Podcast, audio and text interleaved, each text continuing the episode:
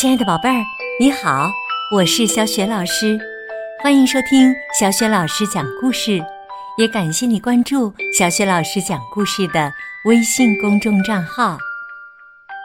下面，小雪老师给你讲的是曾经荣获美国凯迪克银奖和纽约时报书评年度最佳图画书奖的绘本故事《宝藏》。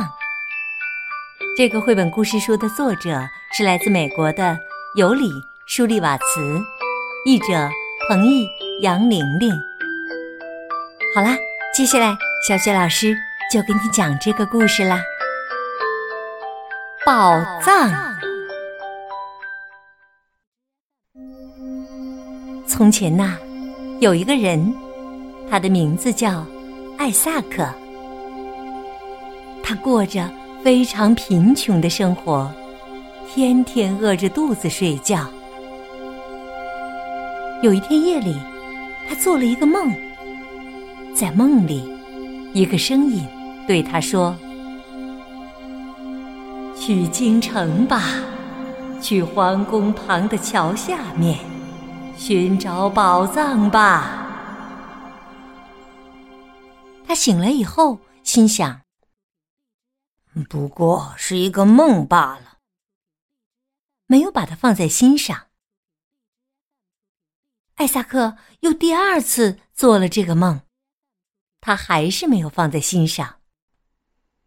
等到第三次做了这个梦，他对自己说：“也许他是真的呢。”于是啊，他起身上路了。在路上，偶尔有人会让他搭车，不过大多数的路都得靠他自己走。他走过了一片片森林，翻过了一座座大山，他终于到达了京城。不过，等他来到皇宫旁的那座桥时，发现。白天和黑夜都有卫兵把守，他不敢去寻找宝藏。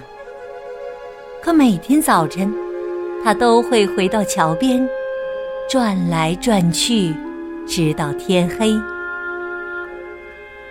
有一天，卫兵队长问他：“你为什么要在这里转来转去呀？”艾萨克把那个梦。讲给卫兵队长听。听完，队长哈哈大笑起来。他说：“哈哈哈，你这个可怜的家伙！要是我相信曾经做过的梦，那我就应该立刻去你来的那个小镇，去一个叫艾萨克的人家里，然后啊，我就会在他家炉子下面找到宝藏。”艾萨克给卫兵队长鞠了个躬。就又开始了他那漫长的回家路。他翻过了一座座大山，走过了一片片森林。偶尔有人会让他搭车，不过大多数的路都得靠他自己走。最终，他回到了自己的小镇。一回到家，他就在家里的炉子下面挖了起来。他在那里真的找到了宝藏。为了感恩，他盖了一座教堂。在教堂一角，他挂上了一句格言，上面写着：“有时候，人必须远行，才能发现。”近在咫尺的东西。艾萨克送给卫兵队长一颗无价的红宝石。在以后的日子里，他过上了富足的生活，再也不受穷了。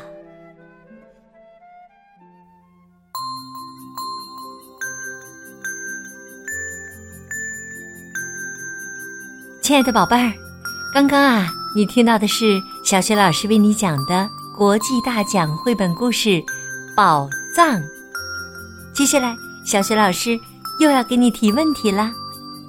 艾萨克找到了宝藏之后呢，盖了一座教堂，在教堂的一角，他挂上了一句格言。